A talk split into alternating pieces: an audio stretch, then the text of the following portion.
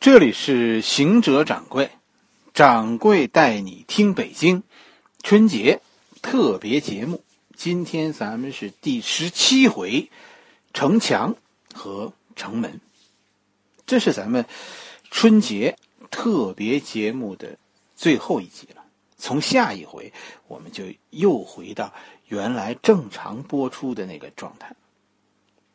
北京啊，大概。二零零零年那会儿，曾经有一帮非常疯狂的小青年就每天晚上在在二环路上飙车，啊，据说最快的绕二环一圈啊是大概十三分钟。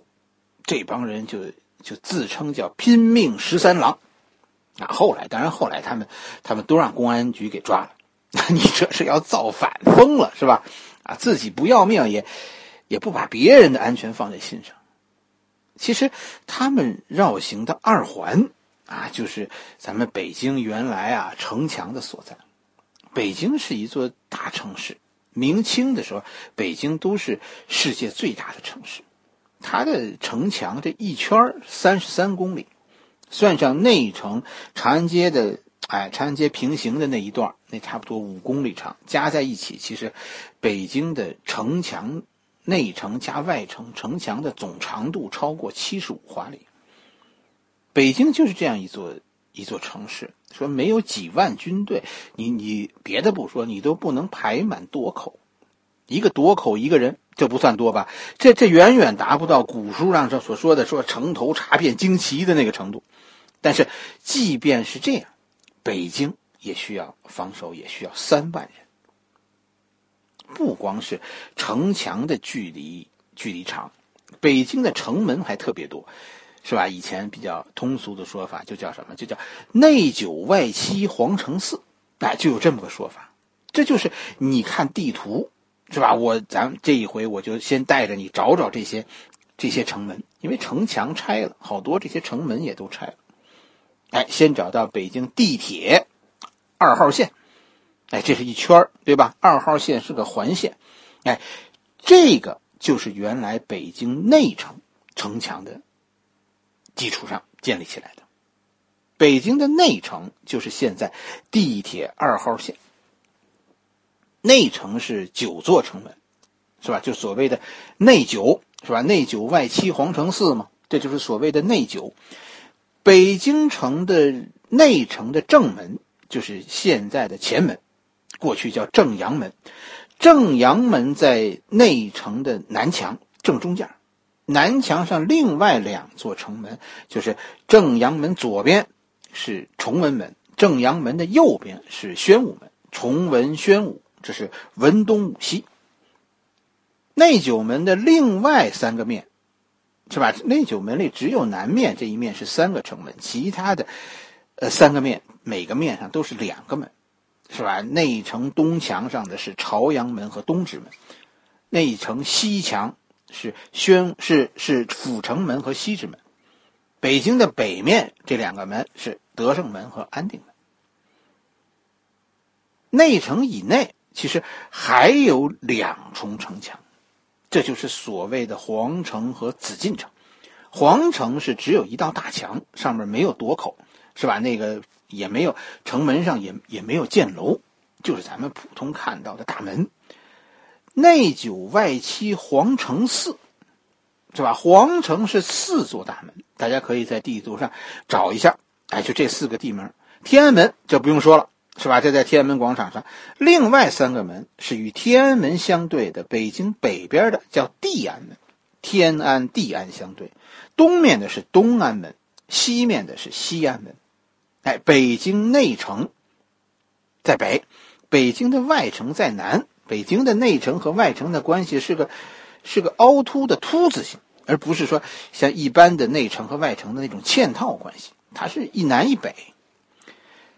北京的外城啊是七座城门，内九外七皇城四。啊，还是南面是正门，南面是三座城门，中间的是永定门。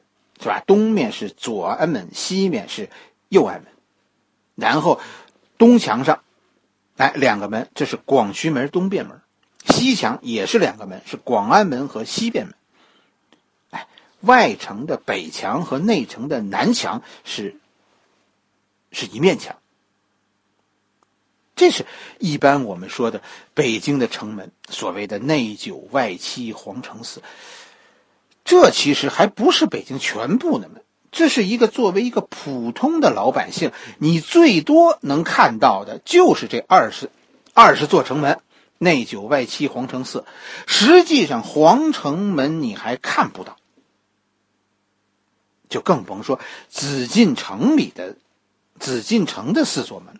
是吧？前面的叫午门，后面的叫神武门。神武门就是现在故宫博物院的后门，是吧？然后东面是东华门，西面是西华门。这个一般的老百姓你根本看不到。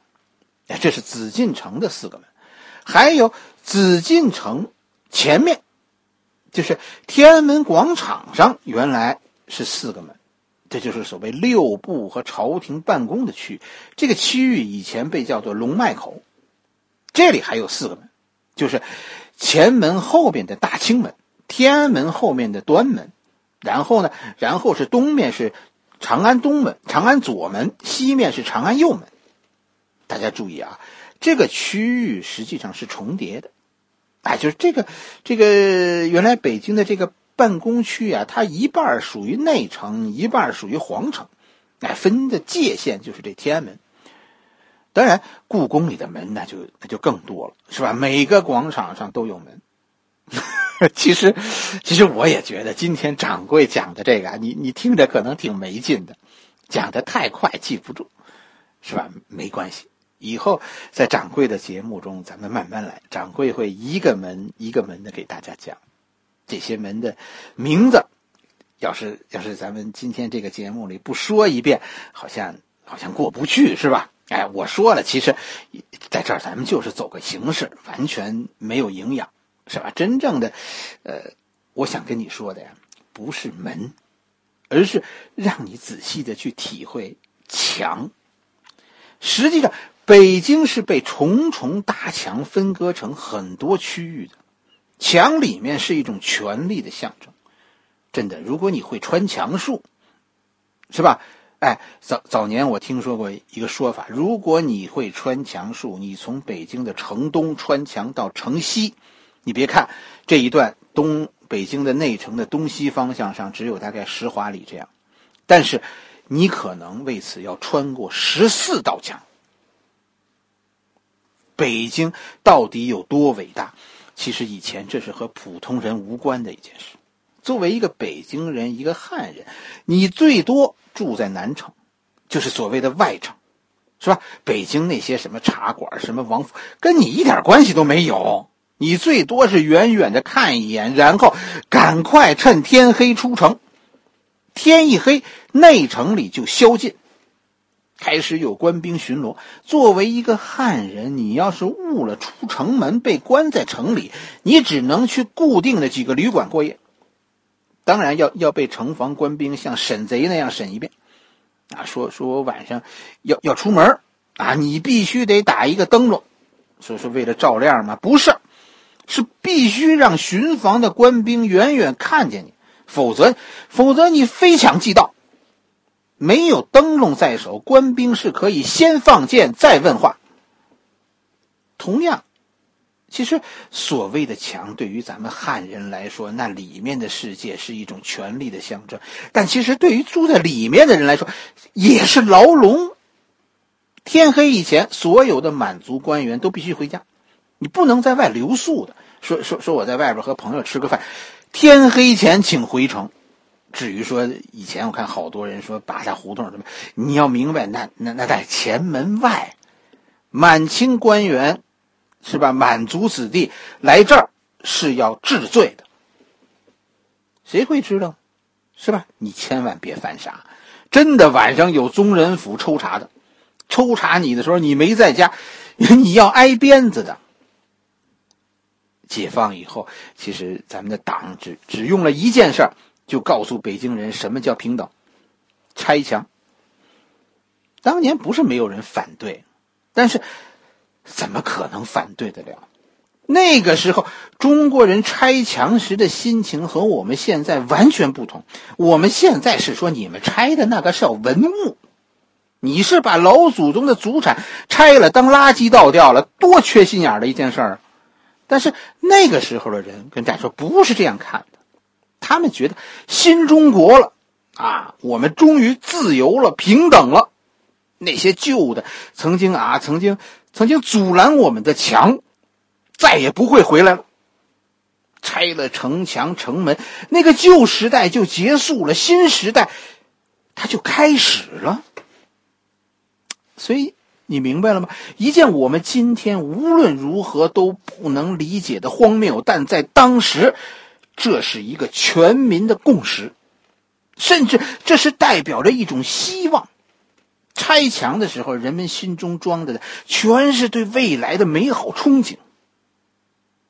我希望你走在北京的街头，看着身边飞驰而过的这些地名，你你就想一件事儿：这曾经是一座多么雄伟的城市。连接这些地名的是城墙，从你站的地方直到你视线的尽头。